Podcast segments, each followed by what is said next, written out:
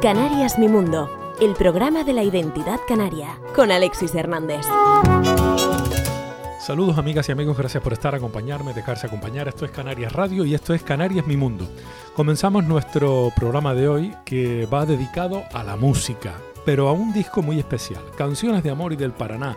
Los protagonistas son Santiago Pérez y Horacio Díaz. El primero, senador socialista, en el Senado Nacional, en representación de las Islas Canarias, y también mm, concejal en el Ayuntamiento de San Cristóbal de La Laguna, concejal de urbanismo, para más datos. Y por otro lado, Horacio Díaz, un músico excepcional, un guitarrista argentino maravilloso que lleva más de 37 años afincado en nuestra tierra. Juntos se han puesto de acuerdo para celebrar encuentros que finalmente terminaron teniendo un registro sonoro, un disco que es este, que hoy presento contigo.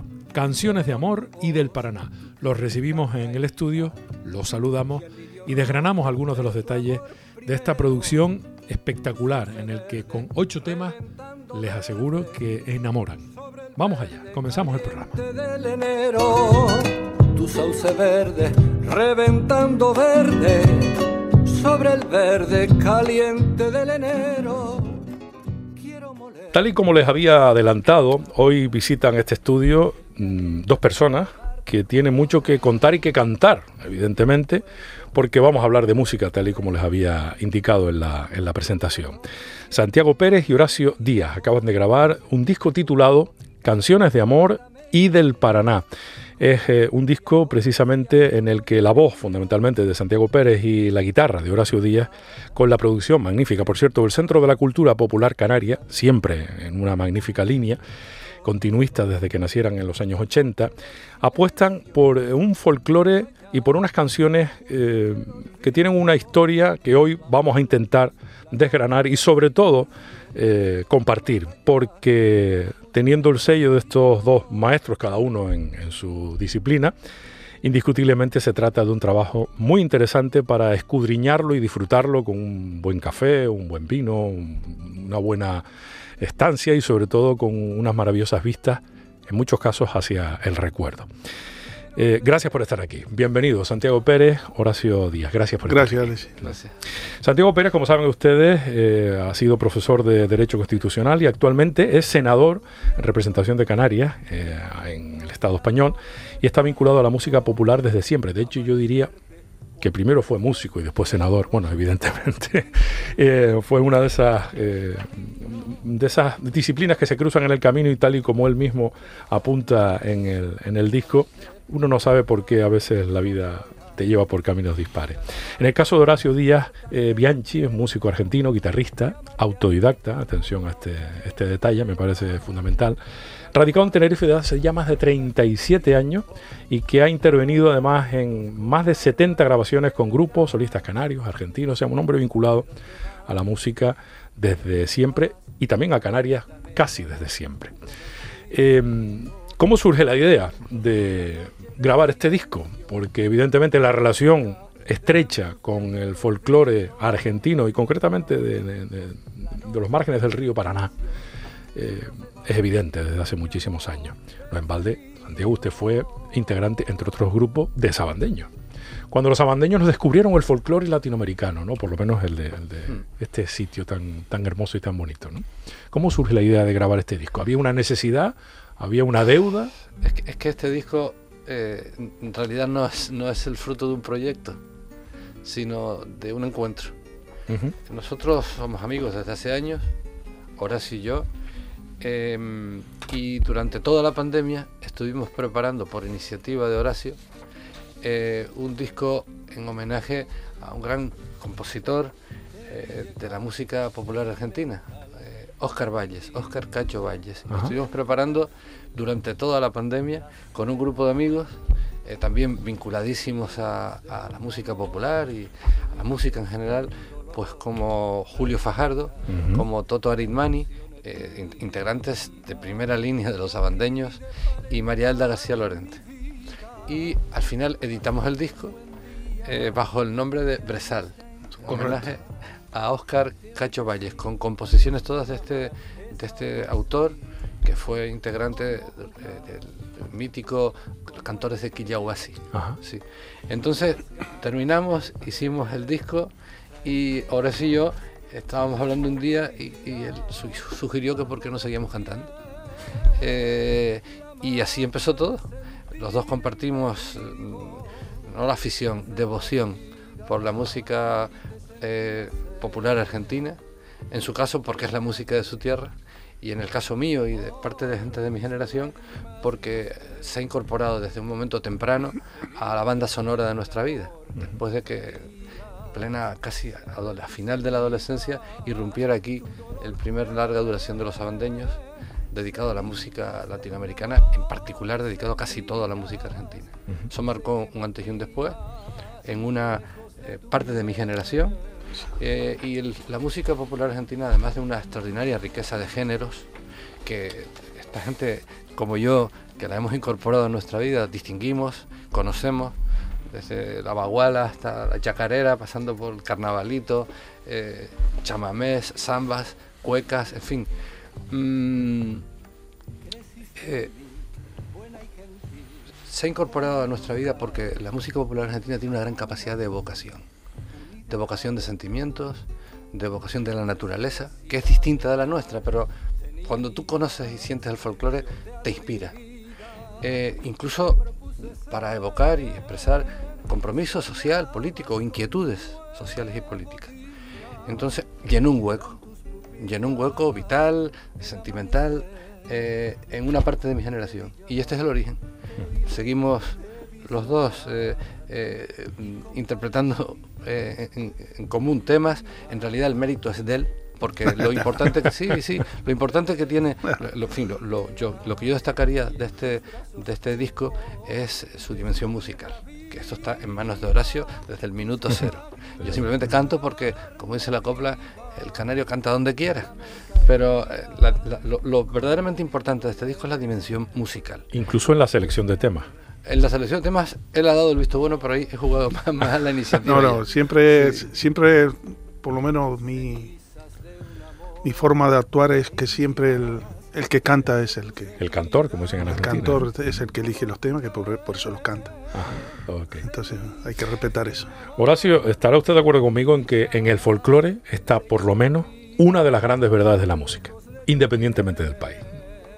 Sí, esa es la música de raíz, la música... La música del folclore tradicional, todo eso es algo que, uno disfruta. Yo hablar de eso ya me pone los, los pelos de punta, porque, porque uno nació casi tocando la guitarra y siempre con la, con, con, el, con la música aprendiendo de uno, de otro, de los hermanos, de, los, de mi padre. Y y de músicos que se te iban cruzando. Entonces, esa, esa tierra musical eh, la he vivido aquí también. Entonces, es, una, es, un, goce. Es un goce. ¿Qué pasa en un país tan maravilloso como Argentina para que la música de raíz tenga ese peso tan importante? Bueno, en el caso de Argentina, eh, estamos rodeados de cinco países. Entonces es muy grande la influencia de la gente que va, que viene. Hay temas que no se sabe si son de Chile o de Argentina. Las eternas discusiones. Claro, no, no, pero muy sanas, eh, en el sentido ese. dice, no, no, esto lo cantaba un arriero que pasó la cordillera y el otro no, que fue cuando... Entonces, esa, esa, inmensidad, olvídate, eh, acuérdate que Argentina tiene una extensión tremenda, con lo cual la, hay zambas que son diferentes en distintos lugares. Incluso dentro de la propia Argentina. La propia Argentina tiene la milonga sureña, la, milonga porteña y la, milonga del norte, digamos. Son distintos hasta los, arpegios. Y entonces todo eso uno va, al que le interesa encuentra ahí y desde luego a los, a los naturales de aquel lugar y a los que no somos naturales de aquel lugar no, nos interesa porque la música argentina, bueno, Argentina, sí, sí, vamos a decir Argentina, enamora, digo no solo Argentina, pero enamora entre otras cosas porque no sé si está de acuerdo conmigo Santiago, saben contar las cosas la, la, pluma que hay en, toda Latinoamérica es maravillosa. De hecho, es el gran tesoro de la literatura en español del siglo XX y creo que también en parte de este siglo XXI. ¿no? Ahí están los grandes, literales, eh, los grandes literatos, los grandes poetas, ¿no? sin desmerecer el resto del mundo y sobre todo los españoles. Pero sí es verdad que tienen una manera distinta de contar las cosas. Algo que a usted le, cautivó y que hizo que dejara a un lado aquella etapa de los Beatles, la que supongo que tendría mucho más pelo, ¿no? Sí, claro. De chiquillos. Teníamos, teníamos, los dos. Eh, eh, claro, en una época en la que los Beatles estaban triunfando y enamorando a todo el mundo y, y muchísimos grupos españoles en esa línea, imitándolos y demás, de repente irrumpen, por lo que apuntábamos, un disco de los abandeños e, evidentemente centrado en el folclore fundamentalmente argentino, y a usted un poco le descoloca aquello. sentencia de Tata Viejo. Exacto. Ese disco. No, no, ese no, ese no. Es, un disco eh, eh, en el que estaba una composición, una especie de pupurri eh, que se llama Estampa Norteña. Ah, sí, sí. A qué volver. del tiempo y mama, que a mí me impactó. son temas, porque yo creo que lo acabas de comentar. Hay un ensamblaje entre la composición musical y, la, y, la, composición poética que es muy fuerte. En todos, casi todos estos temas. Eh, en estas canciones de amor y del Paraná. Yo me acuerdo cuando oí por primera vez del tiempo y mama, lloré. Y es un tema que está lleno de, pinceladas muy autóctonas y de palabras que no entendía. Pero cuando entra con esas armonías, qué tiempo feliz el de la niñez, no hace falta mucho más. O, cuando, o cuando oímos por primera vez una canción que, que la incorporamos para siempre, ¿a qué volver? Eh, en fin, luego hay resonancias patrióticas, como los 60 ganaderos, que también está muy presente en la música popular argentina y que tiene potencia. Y luego hay una capacidad que a mí me, me, deslumbra, me ha deslumbrado siempre, para transmitir entre la composición poética y la musical, evocar el ambiente natural la naturaleza argentina, pero que tiene un valor universal, porque uno está oyendo esas canciones y está viendo nuestra naturaleza, que si no la rompemos del todo, seguirá siendo espectacular la naturaleza canaria, y son cosas distintas, pero sientes ahí una, una vibración, una, una identidad. Y yo creo que eso le da a la música popular argentina, al menos en nuestro mundo hispano, eh, del que nosotros formamos una parte indisociable, eh, un valor universal. O sea, estás oyendo cosas de ellos, incluso con claras connotaciones locales, localistas, y te parece que estás viendo, sintiendo tu, vida, tu, naturaleza, tu entorno, eh, y eso, mm, desde luego, a una parte de mi generación, eh, a mí nos cautivó para siempre.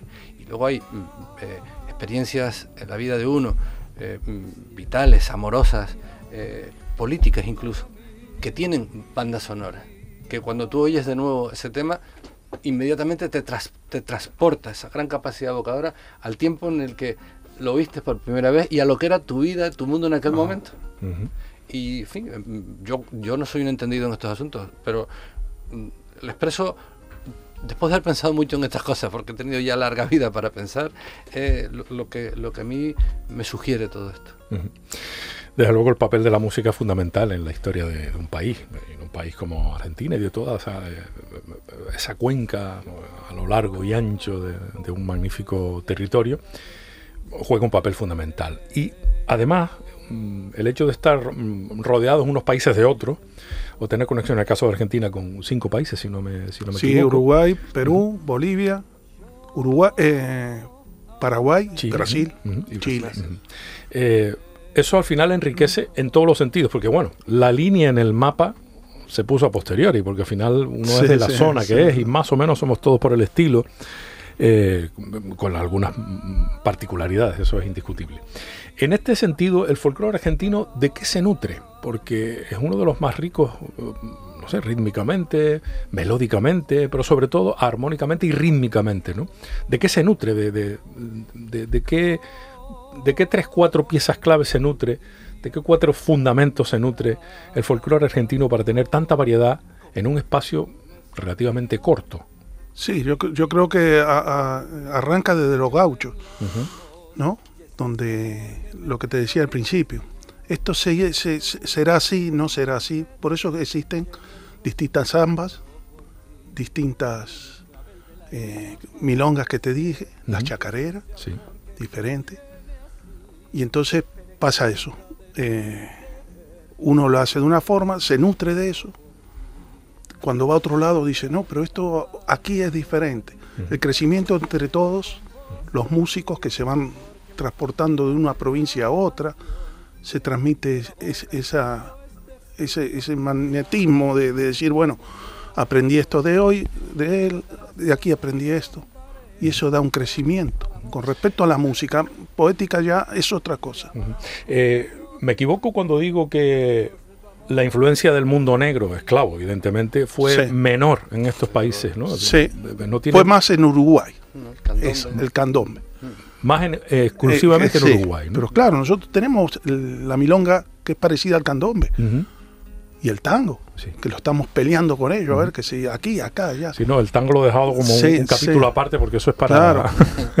Pero se hace más tango en Uruguay que en el norte del país nuestro, por ejemplo, ¿no? por ejemplo. Ok. Y si de entre de, este todo país nos fijáramos en el Paraná, aquí tendríamos para hacer una, una tesis. Claro, porque atraviesa todo el país. el. Con lo que da para mucho. Es algo similar a lo que sucede con el Río de la Plata, ¿no? Claro. Una orilla, Claro. otra, las cosas. Tiene muchos ritmos que van por el Paraná.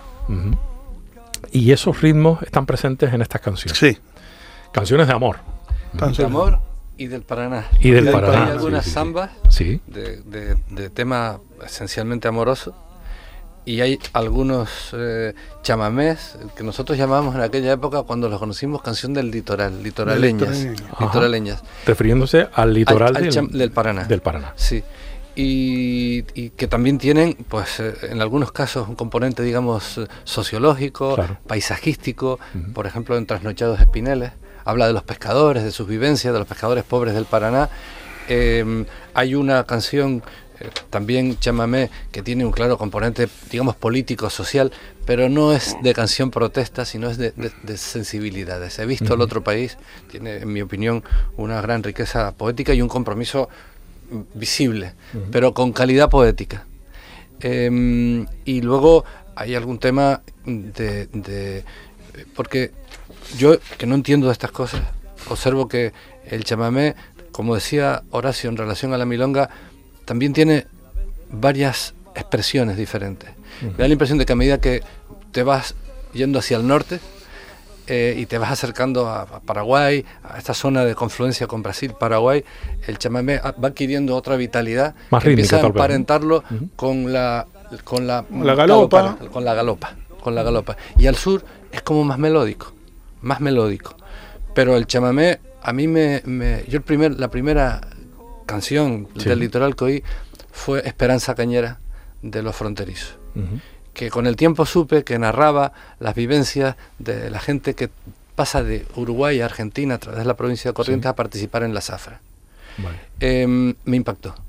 Me pareció que la capacidad que tiene el chamamé para evocar ese ambiente natural, las personas que viven en el río, en fin, es insuperable.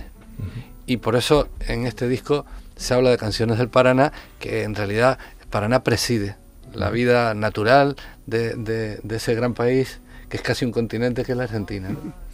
Ocho canciones para disfrutarlas, desde luego, eh, con unas firmas en las letras de, de- de- de muchos de los, de los más grandes, ¿no? Por ejemplo, Horacio Guaraní, es uno de ellos.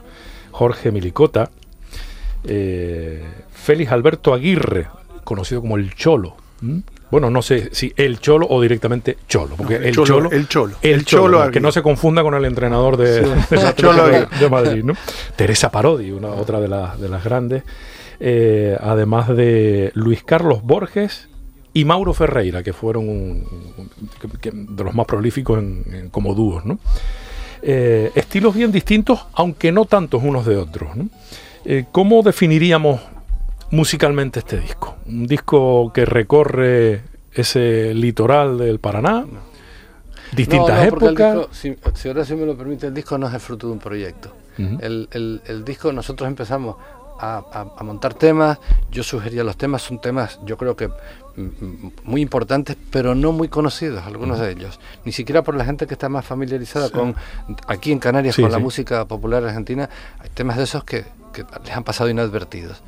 Eh, algunos son temas más muy antiguos, hay temas, por ejemplo, eh, yo qué sé, Amar Amando o Mujer, Niña y Amiga, que yo los canto desde que tenía veintipocos años. Y además recuerdas exactamente cuándo los empezaste a oír. Y otros que son, en términos temporales, más recientes. Miricota, el tema de Miricota. Sí. Más reciente. Sí. Mucho más reciente. Sí. Entonces, em, nosotros empezamos a, montar estos temas y yo les decía, esto hay que grabarlo. Y grabamos un tema. Sin saber muy bien para qué. Pero claro, cuando teníamos ya unos cuantos grabados, empezamos a hablar, ¿y por qué no los editamos? En fin, con, sin ninguna gran ambición, sino... Por el placer de hacerlo. Sí, y de dejarlos hechos, y ya uno empieza a pensar, cuando hace las cosas, en, en lo que va a dejar porque uno tiene hijos, tiene nietas, en mi caso, Horacio también tiene varios nietos y nietas, y entonces él siempre decía, esto una vez montado hay que grabarlo. Y como además teníamos un amigo que es Marcos del Castillo, un excelente músico, con su estudio. un excelente estudio, pues íbamos y grabamos y ahí dejamos sin saber muy bien para qué esos temas grabados. Y de vez en cuando llamábamos a Toto. A Toto Arimani, a Toto Arimani para que ponga el bombo.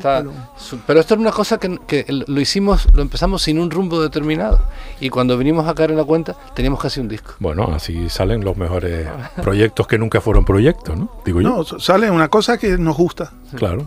De eso se trata, ¿no? Pues eso se transmite. O sea, no, no, no, no, no es que lo hicimos para, lo hicimos porque nos gusta. Y además, eh, supongo que sin quererlo, le rindieron un, un homenaje a Jorge Milota, mi, Milicota, perdón. Milicota que falleció. Sí, que falleció en diciembre, poco, diciembre pasado. ¿no? Sí, eh, Desde luego es importante eh, que esas canciones no se pierdan y este disco entonces lo interpreto como una especie de selfie musical que te sacas en un momento determinado. Eh, confluyeron y, lo grabaron. Y correcto. Han participado efectivamente en las guitarras, los arreglos Horacio Díaz, en el bombo, eh, en algunos temas. Toto Arimani, al que hacemos referencia, Marcos del Castillo ha hecho el de bajista en otros, Gustavo Galeano, Sí. El acordeón. Una, hay un tema que tiene acordeón. Claro, el que, nombrábamos, el de Mauro Ferreira, ¿no? Mauro Ferreira y Luis Carlos Borges. Le pedimos a él que lo hiciera. Y finalmente con la dirección artística de, Horacio y grabado en los estudios de Marcos del Castillo. Bueno, hay que nombrar también al diseño de Diego Jesús Darias del Centro de la Cultura Popular Canaria y la fotografía de José Luis Rufino Delgado, para que todo el mundo quede satisfecho. ¿Cómo se grabó el disco? ¿Se grabó en directo? No, o por pista, un sistema más tradicional? ¿Cómo lo hicieron? Sí, el primero ponernos de acuerdo a través del móvil. Entonces, bueno, mira, tengo este tema, ¿qué tono lo haces? Tal tema. Bueno, mándame una versión como él toca la guitarra. Sí. Yo le mandaba una versión. Entonces, mándame una versión como lo cantas. Una vez que me manda la versión, armaba yo las guitarras. En mi casa tengo, tengo un micrófono para armar cuatro pistas, cinco. Y con la misma le digo, mira, esto ya está, me voy al estudio y lo grabo. Entonces iba y metía la, todas las guitarras. Las guitarras se metieron siempre con un micro exterior, no por línea, ¿no? No, no, exterior. Un micro, un buen micro que recoja bien. No me convence el sonido. y hace bien, creo yo. y, entonces, bueno, se metía guitarrón, guitarra, algunos iban requinto. Y una vez armado, le digo, oye, ya tienes el tema aquí, lo único que tienes que venir a cantarlo. Entonces, que, bueno, como su agenda no es la mía, yo estoy jubilado, entonces él se, se acercaba, grababa la voz y así iban armando los temas. ¿Cuánto tiempo se estuvo el, el proceso? ¿Cuánto tiempo llevó este proceso? unos meses. Un par de meses, todo. Sí, unos meses. Dos, tres meses tampoco tanto. Sí, quizás cuatro. Eh, mm, y yo venía, a mí me, me, producía un vértigo, pero muy, muy satisfactorio, porque hay días que yo he estado interviniendo en el Senado y en los últimos tiempos he tenido que llevar temas importantes, desde la ley de memoria histórica hasta los temas de política sobre el Sáhara y el Sahel o, más recientemente este asunto de, la que ha tenido que ver contra la renovación del poder judicial, ha tenido que intervenir en estas leyes y, estar interviniendo en el Senado hoy por la tarde y mañana por la mañana estar grabando. Y me parecía eso de una intensidad infinita. ¿Qué prefiere? Eh, las dos cosas. Yo creo que no, no, no me conocería a mí mismo sin esas dos dimensiones y, sin una dimensión docente que ya terminó después de 30 años de ejercicio efectivo de la docencia universitaria. Yo me defino como un maestro de, pueblo, eh, de derecho, pero de pueblo, porque fui profesor de la, de la Facultad de Derecho de Laguna desde los 22 años. 22 años. a los 22 años me contrató don José María Hernández Rubio como profesor ayudante. Lo que a mí me gustaba era el estudio y la docencia y luego la práctica jurídica. Y me jubilé a los 63 años con 30 años de docencia efectiva, porque hay gente que cree que yo he estado eh, eh, dedicado a la política, que lo he estado, pero mi retribución durante gran parte de mi trayectoria vital ha sido la de mi empleo de la universidad, que era modesto, pero mi empleo, mi función. Entonces, bueno, son cosas que están ligadas a la vida de uno, sin las cuales yo no me entendería a mí mismo, no me entendería a mí mismo. Y, y uno ha cantado siempre, aquí en Canarias canta mucha gente, lo dice la copla, ¿no? No ha cantado siempre. Yo no recuerdo de no sentir a mi alrededor pues las, las, las, músicas de la tierra en forma y de Latinoamérica. A mí me, me, arrullaron de niño tres mujeres del norte de, la isla, realejeras, mi abuela Carmen, abuela de decenas de nietos, pero que tenía la suerte de vivir muy cerca de casa, la abuela Carmen, mi tía Silvia, que es la madre de, de Jaime Pérez Llombet, eh, que, buena parte me crió a mí, porque yo tenía dos hermanas gemelas más pequeñas y estaba mi madre volcada en, las gemelas. Y tía Silvia cantaba muy bien, y mi madre, que tenía poca voz como yo, pero muy afinadita, y que lo mismo interpretaba y lo convertía en una nana, una guaracha, porque mi abuelo estuvo en Cuba, mi abuelo materno prácticamente media vida, desde los 14 hasta los 38 años, la migración temprana. Eh, cantaba una guaracha, por ejemplo, del tipo Mm, eh, ahí viene el negro Simón bailando alegre el bayón. Esto mi madre lo convertía en una nana. O, temas más españoles que a mí me han marcado mucho, que yo no sabía lo que eran entonces, pero luego lo supe. La, música de Suspiros de España me ha acompañado a mí siempre. Esto forma parte de, los arrorros y por supuesto el arrorro canario. Eh, entonces en Canarias el ambiente musical nos envuelve en general desde niños. Y entonces cantamos, cantamos. Lo que pasa es que sí es cierto que no ha hecho, no ha hecho tanta mella el, folclore latinoamericano, ¿no? el argentino, no ha hecho tanta mella, no, hay, no han habido tantos grupos, no ha habido tanto interés como por ejemplo sí que ha despertado México, ¿no? Han proliferado los, boleros, los boleros por un lado y los mariachis por el otro, las rancheras, etcétera, ¿no?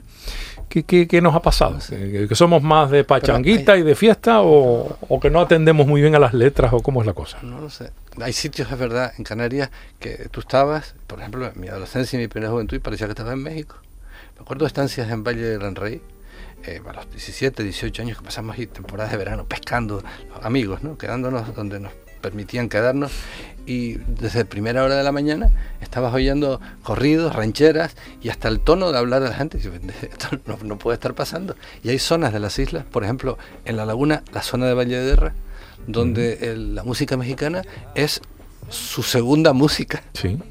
Es curioso, pero bueno. Y, también es verdad que la música que acompaña muchas de las romerías y manifestaciones populares musicales en, la tierra, ¿no? Pero parece que cuando se llega a un lugar y hay un poquito más de calma y se hace una pequeña pausa, parece que uno reflexiona y entonces suena un chamamé. A veces mal tocado. Yo, pero... yo, yo, diría que se toca bastante. Sí, sí que se toca. Además se conoce. Se toca bastante. Con figuras, y hubo figuras fundamentales. Bueno, recordarás, evidentemente, Jorge Cafrune, ¿no? Digo, por, por, tener una referencia de aquella primera música que yo recuerde que salía por televisión en aquel programa maravilloso, Tenderete y de repente aparecía, mm, ¿cómo se llama? Marito, era Marito. Marito. era el niño. Marito, Jorge Y un poco cuando empezamos a escuchar, o por lo menos yo de, mm. chiquillo, ese, ese, ese soniquete que no tenía nada que ver con el resto que habíamos escuchado, ¿no? Y a partir de ahí empieza uno a tirar el hilo o se refugia dentro del Cantan a Hispanoamérica, los abandeños que estaba buscando por aquí en la discografía. Hubo tres volúmenes. Sí. Año 71, año 73 y en el 74. El del 71 que fue el primero. Cantan a Hispanoamérica, volumen 1. No, no tengo la posibilidad de ver el, No, yo te puedo decir prácticamente todos los temas. Ya, ya, casi se lo yo sabía. Tenía 15 años cuando eso. Y vinimos de estar una semana en, el barranco de Masca, que en aquella época esto estaba casi salvaje, los grupos de amigos. Al empezar el verano, lo hacíamos al final de curso siempre. Y al llegar, nos tropezamos con ese sonido. Sí. Y yo recuerdo que pasé todo aquel verano en un pequeño tocadiscos que se llamaban Tourist Tepas, que había entonces, oyendo constantemente, me acostaba y me levantaba, porque fue un impacto. Y desde allí, desde ese momento hasta hoy, mm. nadie me iba a decir a mí en aquel momento que iba a estar formando parte de los salandeños unos años, con los que vitalmente y, en plan de relaciones estuve siempre vinculado. Me iba a decir a mí que iba a ser miembro del grupo, y muchísimo menos que por estas casualidades de que la vida va trenzando, que ahora me hiciera amigo de un, de un músico excepcional que es Héctor y que acabáramos sin pensárnoslo mucho, porque si nos lo pensamos al principio, a lo mejor yo me echo atrás. Eh, pues teniendo un disco en común, insisto, cuya parte relevante es el trabajo musical de Horacio. yo ahí acompaño. Bueno, ¿Cómo se afronta un, un tema como cualquiera de los que se incluye en este disco, Horacio, a la hora de arreglarlo, de, de darle un poco de personalidad? Bueno, siempre uno tiene su, su parte propia de cómo hacerlo. Trato de no copiar a nadie, no escuchar a nadie en el sentido. Conozco muchas versiones de los temas. Y yo creo que eh, por eso le pido siempre la voz, que me mande una voz. Y de ahí donde empieza a surgir las ideas. Mientras se hace la idea, se va grabando. Porque si no, me olvido. claro, entonces se va grabando. Grabo una, una introducción y la inspiración, porque yo para hacer una introducción no puedo hacer una introducción si no sé cómo lo cantas. Entonces te escucho y cuando termina la primera parte, que se supone que es la misma introducción con la segunda, es donde, ah, aquí necesito esto. Entonces trato de hacerlo. Y después, bueno, los silencios de él son los que uno se asoma con la guitarra. Y luego la armonización que viene después de, hacer la primera guitarra. Que fundamentalmente respeta, digamos, la original o hay algunas incorporaciones. Yo creo que eh, hay algunos temas que, que respeto la idea, pero no son iguales. Bueno, de eso se trata, ¿no? Por eso se llaman arreglos, ¿no? o, reinterpretaciones, que esa es la no, Pero normalmente hay, algunas introducciones que se identifican con el tema, ¿no? Eh, Calle Angosta, eh, el Samba de mi Esperanza, que tiene su desde propia... Que, desde que empieza la intro ya, sabemos que vas a cantar. entonces, bueno, pero no son iguales. Siempre hay que ponerle algo de uno, porque es un entusiasmo de uno. Yo, como anécdota, te puedo decir que me gusta cocinar, pero se me quema todo porque no respeto la receta.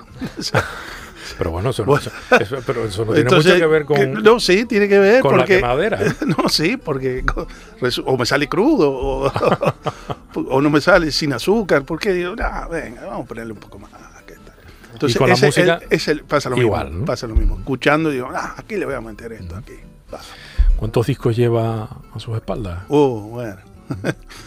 Muchas colaboraciones. Tengo tres propios, instrumentales y muchas, muchas, muchas, muchas, muchas. ¿Te ha perdido la cuenta? No, no, no, no, tampoco quiero ser tan exagerado. Ah, Pero he grabado con muchos grupos de aquí, ahora casualmente el último con los abandeños en, el disco Ella. Sí. Ahí hay dos temas que hago la instrumentación. Y, y bueno, con añoranza en la época de, la época fuerte. De sí, de ellos, desde esa época. y por ahí. después con grupos del norte, con solistas de aquí, con Marrero. Manolo Marrero. y, bueno, capaz que se me escapa alguno. Y, después en, Argentina. Eso le iba a preguntar. ¿Y en Argentina cuándo fue la última vez que grabó? Eh, ¿O para Argentina? Eh, hace dos meses, hace tres que vine de allá, o cuatro. Y grabé. Pero siempre grabo a través de internet. Claro. Ahora se puede hacer eso. Muy lindo. mágico. Es mágico. Sí, sí. absoluto. Entonces no, no, no quedo desfasado con respecto a, a, la música como se está haciendo ahí, estoy al tanto de los músicos. Lo que pasa es que era en Argentina, como aquí, hay una, vamos a decir, chavales. Sí, las nuevas generaciones. la nueva generación que vamos, lo pasan a uno por encima, pero vamos, rápido. Eh, por eso le iba a preguntar, no por lo que le pasan a uno por encima rápido, sino por la música que se está haciendo ahora mismo vinculada al folclore en Argentina, si es que se está haciendo algo nuevo, que tiene que ser, sí. un país muy grande, muchos músicos, sí. tiene que haber nuevas incorporaciones, ¿no? Porque hay muchas. Hay, hay, hay, para darte una idea, hay músicos que han nacido y han muerto sin ser conocidos. ¿Pero porque murieron muy jóvenes? No, porque prevalece la comercialización, digamos, de los grupos. Entonces, hay gente que no llega por ejemplo, yo te nombro a Félix Dardo Palorma, un poeta, que fue más grande que fue maestro de Oscar eh, Cacho Pero aquí no se lo conoce, y no se lo conoce hasta ni Argentina. ¿Por? El poeta. Porque no es comercial. ¿Y qué es comercial? Comercial vender. Muy fácil. ¿Y por qué su Una, discípulo una- sí una vendió? persona, una persona que revolea el poncho. Empezó revoleando el poncho cuando cantaba, desafinada. Y ta, ta, ta. Hoy es una de las grandes estrellas de Argentina. Que ha mejorado, de todo bien y muy respetuosa. Pero a mí no me llega que revolee un poncho para yo aplaudirla. Vale. Correcto, yo aplaudo a Falú, a los Quillahuasi, a los troperos de Pampayachala, te nombro ya del año cincuenta y pico, Alfonso Izabala, Cafrune. No debe ser fácil destacar en un país como Argentina musicalmente hablando, ¿no? Eh, a nivel musical, a, a nivel músico, muy difícil. A nivel músico, ¿Y a qué nivel es más sencillo? el comercial. Ah, vale, vale, vale. Correcto. Ok, ok. Ujú. eso, eso sí. Lo que pasa es que hay gente que no es que se niega, que no- yo sería imposible ponerme la guitarra en la espalda ¿Y para tocar. ¿Para Correcto. Claro. Pero hay gente, hay gente que está ahí arriba, muy respetuosamente lo respeto, pero no, no es lo mío. No, lo, no disfruto. Estoy, eh, digamos que engañando a una cosa que no es así. No está siendo usted, No soy yo claro. y después pasa que eh, por comercial, comercialmente, ese hombre que se sube, un ejemplo, ¿no? con la guitarra en la espalda, lo promocionan Claro. y le dicen que es bueno. Y se lo cree me- que es me- peor. claro, y me lo venden, me lo quieren vender, va. ¿No? Una vez, no voy a decir quién, pero una vez le puse, qué pena, porque toca muy bien la guitarra, ¿no? Qué pena. Claro, porque lo conozco y toca muy bien, pero lo veo en un escenario con la guitarra en la espalda. Que es un poco más un- un- una, una actitud circense, ¿no? Claro. Parece más un circo que Un otra cosa. ¿no? Lo dice Juan Falú Ajá. en una entrevista que le vi el otro día, que él no está de acuerdo con el, con el maquillaje que se le hace a la música cuando se sube en el escenario. Y estoy totalmente de acuerdo. Creo que coincidimos los que estamos aquí y muchos que nos estarán escuchando. Eh, Santiago, en el caso de, de- de este disco, efectivamente no es fruto de un proyecto, pero sí de un encuentro al que hacía referencia, o de varios encuentros. Parece que es un disco creado como a contracorriente, me explico.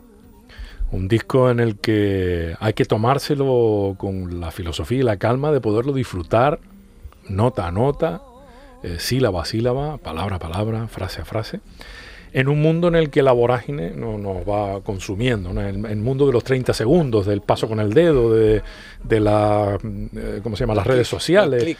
el clic, clic, clic, este sí, me gusta, no me gusta y tal. Este es un poco como los músicos ya no sacan discos, se empiezan a sacar singles, lo sencillo, lanzan un videoclip haciendo muchas monerías en muchos casos. Y al final, si cuadra lo mismo, aparece un disco que probablemente no se vaya a, a fabricar físicamente nunca, que para mí es muy importante. Ya si se fabrica físicamente no se respeta el libreto, que para mí es fundamental, el libreto, la información, quién estuvo, qué se canta, quién es el compositor, quién, Claro, quién pero- toca la guitarra, claro, todo, ¿no? Eh, digamos, estoy de acuerdo contigo. el- lo que pasa es que en el caso personal me vale más una opinión tuya que mi vecina, que, no, lamentablemente no sabe de, de nada. Entonces yo tengo mi vecina que sale y dice, ay maestro, lo vi en televisión o lo vi tal, qué bárbaro. Lamentablemente no, no sabe, pero es porque me vio en televisión. Claro, ese es el... Ahora, que tú me digas que te gusta lo que yo hago, con el entendimiento que veo que tiene, me, me- Bueno, tam- tampoco entiendo. No, tanto, no, ¿eh? pero es así, es así. De verdad que no. a los músicos nos gusta. Tú dices que se saca poca gente música así, pero si tú escuchas el disco de Cali Fernández, es una exquisitez. También, sí, sí. El último que grabó Claro. sola con piano y poco con más. piano, Ujú. qué sé yo. Son cosas que los músicos adoramos, por lo menos yo. Es que un poco es lo que le da sentido, ¿no? Mm. Porque cantar por cantar, para eso están las romerías y pasar. Y, y tampoco, porque Mm. En las romerías, en las manifestaciones populares hay que elegir entre ser de los que está cantando con fundamento o el de que está con la botella de Nigel Claro, eh, claro. fastidiando en todas las esquinas, ¿no? Sí, o sea, sí, sí. son dos cosas distintas. Entonces, Que podemos hacer las dos cosas, ¿eh? es que Sí, sí, sí, bueno, y son bienvenidos la, la o sea, botella de sí, anís las dos también. cosas hago, las dos cosas se hacen. Sí. Pero uno tiene que ser consciente de lo que hace una cosa y lo que es otra. Por eso creo que ese es el gran valor que tiene este disco. Eh, invita, mm, si no a la reflexión, por lo menos a la pausa, ¿no? Es decir, espérate un momento, o sea, no, no nos va a dar la vida para escuchar tanta música, no nos va a dar la vida para beber tanto vino, para disfrutar de tanta conversación. Habrá que empezar a distinguir entre lo que merece la pena escuchar y lo que no. No digo que hayan otras cosas que no merezcan la pena, pero yo creo que esa cabezonería de ir a contracorriente y decir, no, no, sacamos un disco porque queremos sacarlo. No vamos a ganar dinero, no vamos a hacer la, la gira internacional más importante de la historia. Ni, está pensado para eso. No, no, por eso lo digo. ¿no? Y es más, eh, han sido honestos hasta en la fotografía. Mm. En la imagen del Santiago Pérez, que yo estoy acostumbrado a ver, ahora sí lo conozco un poquito menos, pero Santiago Pérez estoy acostumbrado a verlo en esta imagen, paseando por la laguna y, o en un encuentro con unos amigos. Yo creo que, que, también ha sido un, en fin, una oportunidad eh, y una alegría que los amigos del Centro de la Cultura quisieran producirlo. Ellos son la marca, la marca por, por, por antonomasia de, de, la producción musical, buena parte de la producción literaria de, de los últimos decenios. Yo me acuerdo he tenido siempre una relación con ellos eh, estrecha, a veces difícil, porque cada uno tiene su personalidad. Yo me acuerdo en la anterior eh, historia en la que yo fui senador, que fue hace ya muchos años, eh, que a veces venía de porteador, con una, una caja de cartón llena de, de discos disco.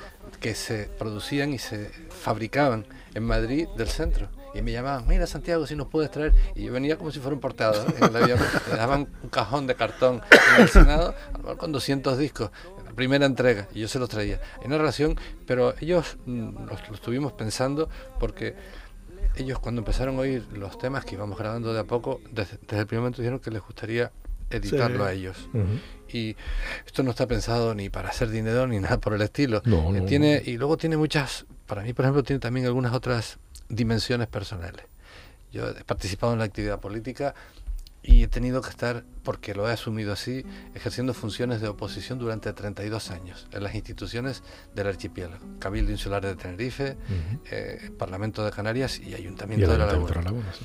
Y lo he hecho porque creía que era mi deber y porque yo creo que lo que diferencia a la democracia de una dictadura es que en los dos sistemas hay gobierno, pero solo hay oposición en la democracia. Y que esa es una función indisociable de la democracia, de- esencial, dura, pero esencial.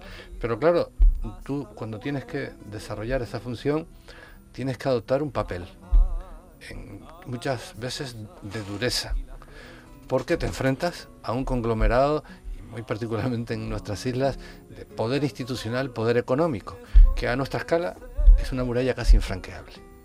Entonces tienes que adoptar un papel duro para defender tus ideas, que proyecta una imagen de ti poco distorsionada, eh, porque uno es más personas que lo que uno proyecta en la actividad institucional, eh, insisto, intentando servir lo más coherentemente que uno pueda las propias convicciones y los propios compromisos con la ciudadanía. Y esta es otra dimensión. Eh, yo reconozco que con el paso de los años ese papel duro a mí me ha ido rompiendo por dentro, porque yo no soy así.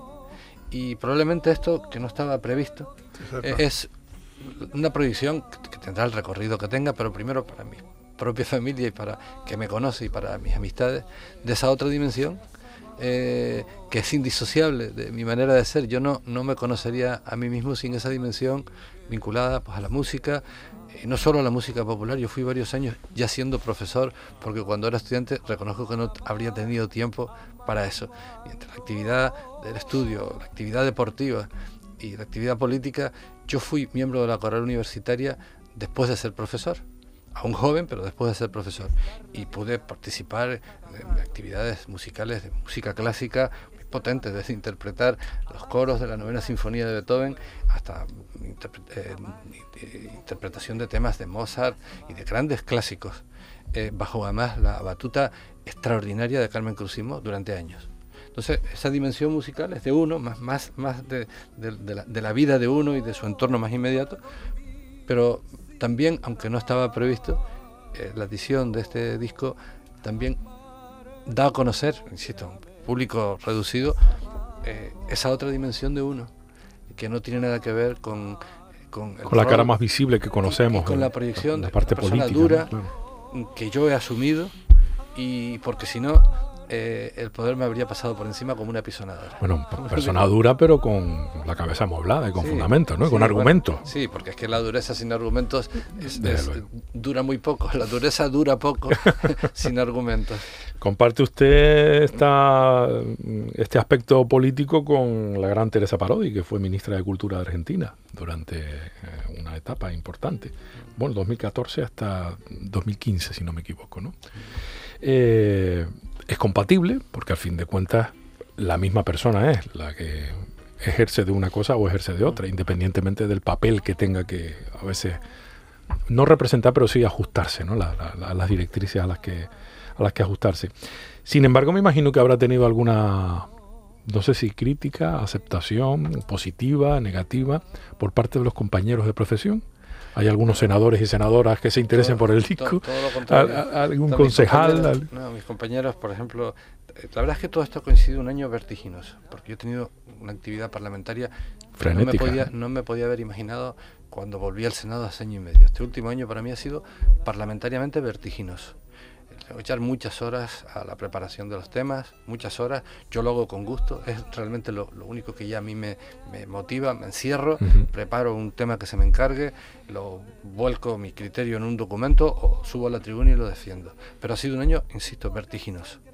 Eh, y ha dado la casualidad de que este año estábamos grabando este disco que fue surgiendo por sí mismo, casi solo. Mm, eh, los compañeros del, senadores y senadoras del Grupo Socialista, mm, que a mí no me conocían, yo había sido senador hace más de 20 años y el grupo estaba completamente renovado, solo quedaban tres personas de mi época. Uno, Joan Lerma, que fue presidente de la Generalitat Valenciana y ministro, eh, otra, Micaela Navarro, que llegó a ser presidenta del PSOE, y otra María Jesús Castro, una senadora de Cádiz que era muy amiga mía cuando yo fui senador y ha vuelto al Senado como he vuelto yo. De resto, de los ciento y pico senadores nadie me conocía. Y poco a poco pues se van enterando que si canto, que si estuve en los abandeños, que si no sé qué. Y a medida que íbamos grabando algunas cosas, algunas se las pasaba. Han circulado por el grupo hasta el punto de que mi solución como regalo de Navidad, porque en estos asuntos de la política, como en la vida, uno sabe que está hoy, pero no sabe si va a estar mañana. Mi solución, regalarles un ejemplar a cada uno de mis compañeros y compañeras como regalo de y los comentarios que me están llegando son francamente cariñosos y elogiosos. Pero bueno, insisto, este es un disco en el que el trabajo de fondo que me parecía mágico, es el trabajo del maestro Horacio. Es que ha sido curioso porque efectivamente era así. Yo grababa una versión con mi guitarra, se la mandaba por, por, el móvil, él la veía, no sé qué, me gusta, no me gusta el tema, sí, la, la, realidad siempre le dio el visto bueno a las sugerencias que yo hice. Eh, empezaba a trabajarlo y a la vuelta a lo mejor de dos o tres semanas me mandaba por el móvil eh, ya el tema montado. Entonces yo con los móviles grababa sobre esa ya versión, se la devolvía a él y entonces esto ya está para grabar. Entonces ya él, iba al, O sea, había una grabación previa vía móviles. diálogo, diálogo, diálogo en móviles y yo, por ejemplo, pongo lo que él me manda en un pequeño altavoz y eh, que proyecto desde un móvil y grabo con otro móvil. Esto ha sido una, especie de trabajo. Santiago, esa, esa, tecnología hay que mejorarla un poquito. ¿eh? Ah, bueno, pero perdona, hay, que, ponerle un poco de cariño a eso. ¿eh? Tiene un puntito de, de artesanalidad y entonces ya llega un momento que decía, Santi me decía, yo voy a donde Marcos, grabo y cuando esté ya grabado en estudio, vas y cantas. Y yo venía y cantaba. Y cuando él cantaba, Horacio estaba. Desde luego, desde luego. Un poco el director de orquesta. No, no, hacía falta, pero estaba. No, sí hace falta, ¿cómo que no? No, no, el apoyo pues, total. Pero no, Eso, la, la, confianza que necesita tener quien canta. La, la profesionalidad, digamos, musical que tenga que corregir y esas cosas. Pero él estaba allí y, eh, marcaba indicaciones y a veces grabamos una versión y decían, vamos a grabarla otra vez y la volvimos a grabar. Hay temas que están grabados de una tirada y hay otros temas en los que yo me trabucaba a juicio de Horacio en alguna parte y ha habido que insistir en ellas mm, eh, bajo sus indicaciones. Porque en esto, como en todo en la vida, mm, mm, eh, hay que tener claro qué no sabe uno y quién sabe. Y entonces, como yo tengo claro qué no sé y tenía al lado la persona que sabe, Horacio marcaba la pauta. Sin, él te podrá decir que jamás he discutido ninguna de sus sugerencias. Lo que, lo que pasa es que a la hora de corregir, que siempre a mí me corrigen también, claro, está claro, uno no. Eh, siempre se tiene que dar una explicación por qué no es. A lo mejor más que una corrección es una matización. No, claro, decir, Santiago, mira, esto está bien hecho, pero yo sé que lo puedes hacer mejor. Entonces hay que ver. Entonces, cuando tú das una explicación de por qué, eh, la otra persona se siente apoyada y aparte dice, oye, lo hacemos. ¿Cuál es el problema? No es cuestión, de, eh, hacelo. No, no, mira, tienes que hacerlo otra vez. Y se cerró el diálogo. Eso es muy negativo a la hora de un- una persona que está en un micrófono. Eso a lo mejor se da más en los casos de la música comercial. Claro, ni opinas, ni opinas. Claro, Y- y- y el, asistimos- cantor ni opina. Asistimos a, a- a creaciones absolutamente mm, mm, increíbles, mm, productos que no existen, Productos que no existen. de la noche a la mañana Ah, sí. y que incluso nos pueden representar en, en Eurovisión y casi ganar. ¿no? Casi, y, y lo digo con todo el cariño del mundo, porque me parece que, que nuestra representación española, me refiero, en, en Eurovisión fue fantástica. Yo además tuve la suerte de conocerla eh, personalmente, y maravilloso. Pero me, me- no dejo de, de- de asombrarme de la capacidad de la gran producción musical que puede haber en torno a un producto que ni tan siquiera existía ayer. No existe.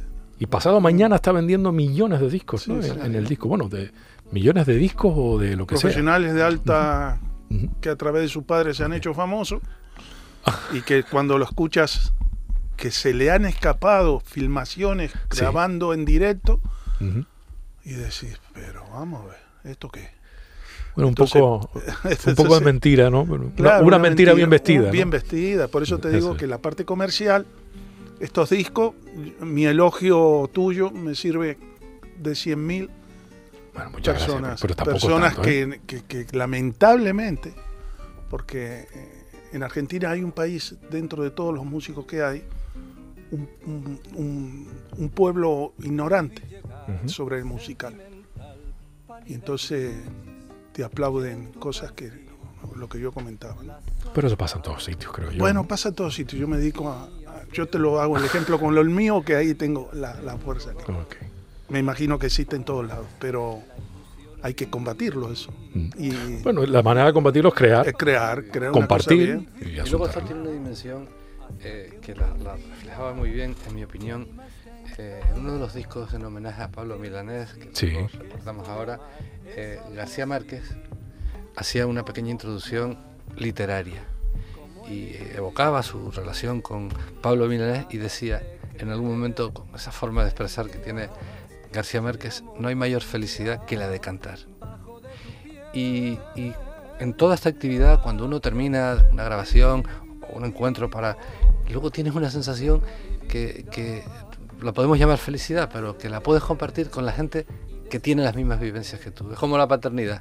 Le cuentas a un amigo, me padre que yo fui padre, muy jovencito, eh, le contaba a mis amigos lo que para mí significaba haber sido padre muy jovencito y yo notaba que los que no habían sido padres hay una parte que no entendían. Claro. Eh, esta vivencia, que García Márquez la expresaba así, no hay mayor felicidad que la de cantar. Es la que a uno le, le envuelve, por ejemplo, cuando terminas una sesión de esta o un ensayo, vas a tu casa como si hubieras estado en, en una medicación. Sí, sí, es así, no, no no sé expresarlo de otra forma, no sé expresarlo de otra forma. Y esa es una, una vivencia y una necesidad que a uno le ha acompañado toda la vida. ¿no? Hay que tener entusiasmo, perdona. Sí. Hay que tener entusiasmo para meterse en un estudio, para grabar, para sacar la guitarra, para tocar. Hay que hacerlo alegre y entusiasmado. No importa lo que se haga. Hay que respetar a todos los niveles. Todo. Pero tiene que ser natural, que es la diferencia de una cosa y otra. ¿Qué recorrido tiene el disco? ¿Cuándo van a, a mostrarlo al, al público en, en algún escenario? ¿Ha- ¿Habrá esa posibilidad que Sí, habrá? sí, estamos, estamos Sí. dándole vueltas a este asunto. Sí, sí, porque hay que hacerlo. Eh, y, y lo haremos de la mano de la gente del Centro de la Cultura, por lo menos la presentación, y ya luego veremos, luego veremos si, si tenemos algún tipo, a la vista del resultado, Sí.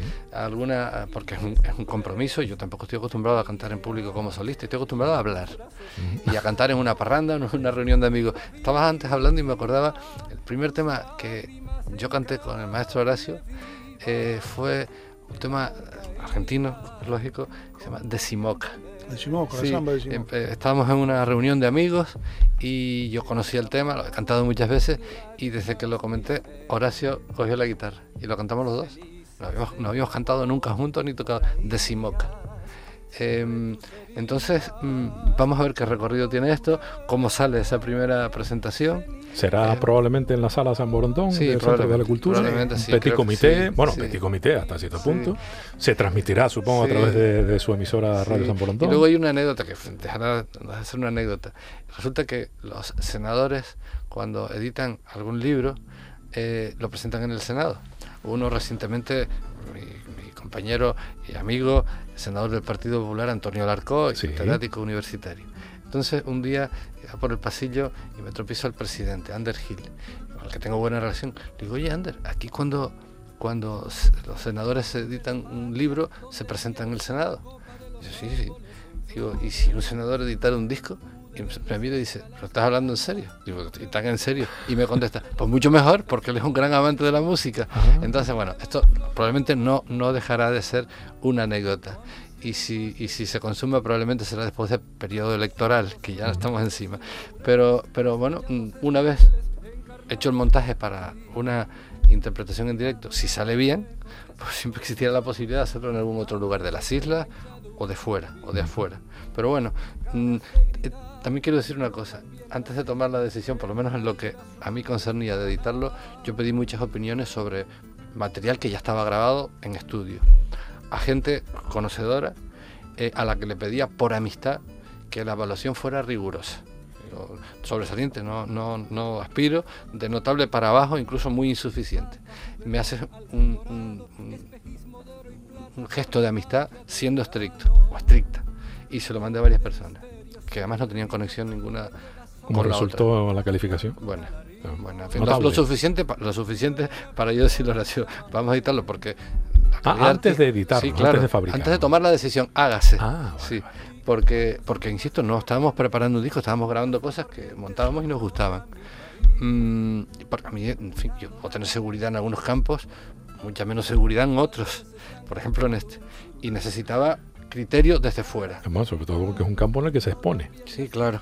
Y, y bueno, mm, yo con tener los grabados tenía para mi gente, para mi familia, para mis nietas, que quede ahí, eh, en fin, la voz del abuelo, eh, eh, grabada en, un estudio excelente. Y, y De verdad, grabada de y verdad. y de la mano de Horacio, ¿no? de la mano del instrumental de Horacio. Era un privilegio, es un privilegio. Canta usted muy bien. ¿eh? Bueno, cuando yo estaba en los sabandeños... Se lo digo yo. Quique. Quique- Quique Martín Núñez, al que yo no recuerdo de, de no estar presente en mi vida, orígenes de la Punta del Hidalgo, veranos de la más remota infancia. Yo a- a Quique lo conocí siempre. Quique, él le gustaba hacer un poco alarde de mala leche, pero él no era así. Y entonces él decía, es que Santiago tiene poca voz, pero desafinadita. Él quería decir, tiene poca voz, pero, pero, Y entonces esa era una guasa, esa era una guasa en el grupo. Eh, yo en tono, mm, en tono, he cantado siempre, no tengo ningún gran registro vocal, eh, pero bueno, en, en la música folclórica, la música popular, te- te- es muy importante la interpretación, lo que uno expresa. Y si lo expresas afinadamente, pues te puedes arriesgar a cantar. Pues yo creo que canta bien. Canta, Esta canta, música la canta bien. canta bien. Alguna folía la he escuchado que se podría mejorar, ¿eh? Pero- Canta bien. es broma, es broma, también las canta muy bien. Eh, Horacio, eh, gracias por habernos regalado toda esta parte creativa musical, estos arreglos durante tantos años y especialmente en este disco que es el que nos ocupa hoy. Me queda, me queda la, la- la- la pena de haberlo, no haberlo escuchado cantar ¿A quién? a usted. No, yo no canto. Bueno, No, no. Petit Comité sí. No, no. Sí, un poquito. No, no, No no, canta, no, canto. no canta. No canto, no, no. Bastante me tienen que aguantar con la guitarra. Él, él siempre en los, en los estudios dice, si yo cantara, el que grababa cantando era yo, toco el instrumento y canto. si, si no supiera que lo grababa era ella. Claro, dice, pero no esto, eh, Santiago, esto lo puedo hacer bien. ¿Te parece? Hombre, pero es que es muy difícil. Si hubiese sido fácil, lo cantaba yo. Claro, claro. Esa es la idea, ¿no? Sí. Y bueno, esta, esta- a mí me ha, me ha alegrado No, no mucho, te- tengo que decirlo, las, las- la especie de texto que ha incorporado Julio, Julio, Fajardo. Julio sí. Fajardo, un Yo amante, un conocedor. muchas- sí, yo tengo. mm, Julio no es exactamente de mi generación, de mi camada, pero también es una persona a la que no recuerdo no conocer. em, y a la que yo oía en sus actuaciones con el minuto, cuando yo era un muchacho de 16, 17 años, las grabábamos en aquellos pequeños cassettes que había entonces, ¿sí? los pequeños, y luego nos las aprendíamos hasta el punto de que pasados muchos años y habiendo desaparecido lamentablemente Manuel Luis Medina en muchas reuniones de amigos, aquellos temas tengo el privilegio de interpretarlos con Julio, yo hago la voz casi al minuto y él hace la suya. Y para mí eso no, tiene precio, lo hemos comentado muchas veces. Y cuando grabamos el disco Bresal, hay algún tema que, cantamos los dos y yo le decía a Julio, Julio, para mí, yo esto no, lo puedo expresar con palabras, no, no tiene precio, porque eran referencias de la juventud de uno, eh, aquellas interpretaciones de Julio, no solo los amanteños, sino actuando con el minuto. Eh, temas inolvidables. Y entonces, bueno, que Julio, con la sensibilidad musical que tiene y el conocimiento de estos asuntos, nos haya brindado ese texto, para mí es un regalo. ¿Lo escribió antes o después de escucharlo? Eh, después. Después. Ah, conociendo a Julio no iba a ser de otra manera. Después. Pero lo escribió pronto, desde que se lo pedimos pronto. y me ha gustado mucho el texto, insisto, es un regalo, como es un regalo la, aportación entusiasta de una persona como Toto Arimani y, y, Marcos del Castillo. ¿no? Es que el dueño del estudio, que es un músico excepcional, y claro, eso es una garantía. Pues y un gran guitarrista, además. Sí, Pasa que cuando el maestro habla, el alumno se calla, ¿no? No, no, no. En este caso no. no, no. Sí, hombre, no es argentino, sí. No, no, pero eh, más allá de los ritmos y esas cosas, eh, Marco, es un, Marco es un número uno. Sí, sí, sí. Es un número uno es un gallo tapado. no se prodiga demasiado. ¿eh? Tiene nada más que un disco que sacó por compromiso, yo creo que de tanto que le insistimos. Se graba muy cómodo a la hora de saber que no te perdona ni una. O sea que no, esto otra vez. Y no, no, mira aquí, esto, mira. Entonces uno graba comodísimo. Con la tranquilidad de que, hay si un, me sale mal es culpa tuya. de seguridad. Está bien. Muchísimas gracias a los dos, Santiago eh, Pérez, Horacio Díaz. Por cierto, el, disco se consigue en el Centro de la Cultura Popular Canaria, ¿no? Evidentemente. con llamar por teléfono suficiente. Ok, canciones de amor y del Paraná. Yo invito a los que nos están escuchando y viendo en el caso de las redes sociales a que disfruten de este disco. Primero que se hagan con un ejemplar que no se distribuye en redes sociales, entiendo. Por plataformas digitales me refiero. Eso ya lo verán. eso es una cuestión del centro. Del centro. En principio ahora mismo está físicamente en el Centro de la Cultura. Por lo que a mí se tiene, sí también, si esto produjera beneficio económico, que no lo va a producir, por la parte que a mí me toca, es, son para el centro. Es una forma de ayudarles también. No, no, no, no. Si no creo yo que vaya a ganar dinero con esto. Pero ¿eh? si hubiera, que no ocurrirá. Pero sí habría que recuperar una parte de la, de la inversión, hombre. Eso sí, mm. para que puedan reinvertirlo ellos en, esto, ¿no? En seguir. Porque su ejecutoria, la del Centro de la Cultura Popular, es eh, irrepetible. Hay que decirlo. Ha pasado tiempos difíciles y yo sé por qué, pero no es el momento de decirlo, pero, pero con un entusiasmo, con una profesionalidad eh, espectacular. De verdad, no la, aportación del centro a la cultura popular del archipiélago musical, pero no solo musical, no, musical y literaria, ¿eh? es mm, irrepetible eh, y, no tiene precio. Bueno, el precio lo podemos pagar comprando sus producciones, comprando sus publicaciones. Esa es la manera. Gracias de verdad. Por gracias, gracias, por la presencia, por el testimonio y gracias por la, por la música. Gracias por tu tiempo. Y a ustedes, señores, mi deseo de salud, de felicidad y de muy buena música. Canciones de amor y del Paraná con Santiago Pérez, Horacio Díaz. Un disco creo que imprescindible para que ustedes disfruten un poquito más de algunos momentos de tranquilidad, de pausa y de sosiego. Hasta el siguiente programa.